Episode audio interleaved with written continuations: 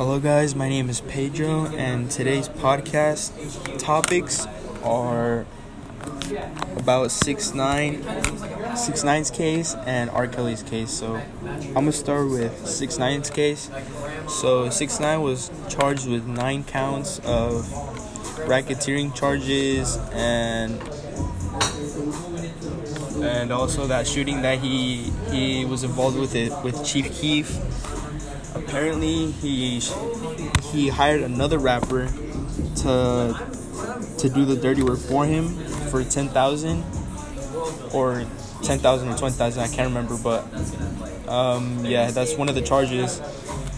And he apparently snitched on them. Well, I wouldn't say snitch because like his his friends were doing him dirty. Like they they were smashing his girl. Um, they were stealing money from him, and they were the ones that that robbed his jewelry back in 2018 or like in the middle of the year. But um, he confessed to all nine charges and is set to, is set to have no jail time.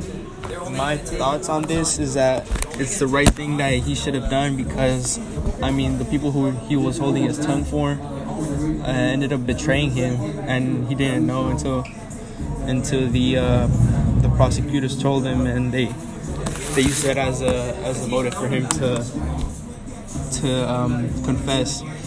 But um, yeah, I mean, he was facing 47 years in prison, and I don't really blame him for di- doing what he did. I think he did the right thing.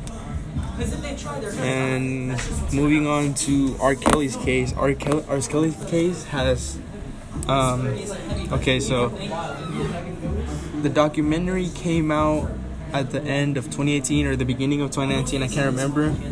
And since then, he was charged by the Chicago Police Department for 10 charges of um, assault, molestation, and rape.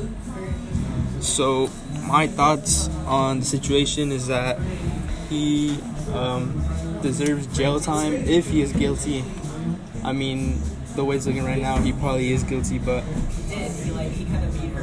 the time that he's facing is around either 50 or I think more, probably maybe life in prison, but I definitely do think that he deserves um, that time. I think that's appropriate because I watched the documentary, and if everything that was on there is true, then he should definitely be in jail right now or in prison for the rest of his life because those stories and um, those people that came out to talk about their perspective on the story is it's pretty disturbing and yeah i mean that's all i gotta say. I don't really want to go into detail because it's in the middle of trial right now and i mean yeah. And oh and one more thing he he pleaded not guilty to all 10 charges.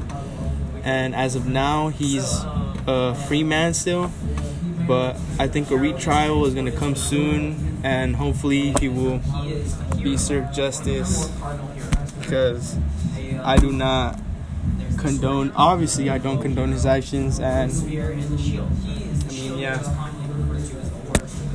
so i mean that's really all we got for today. Um, on the next podcast, we will talk about Kanye West's situation with his album. Obviously, it's been delayed a long time, and also um, Lil Uzi is delaying his album as well. He claims to have stopped rapping or uh, ended his career, but uh, yeah, that's pretty much it, guys. Thank you for listening to the podcast, and I'll see you guys on the next one.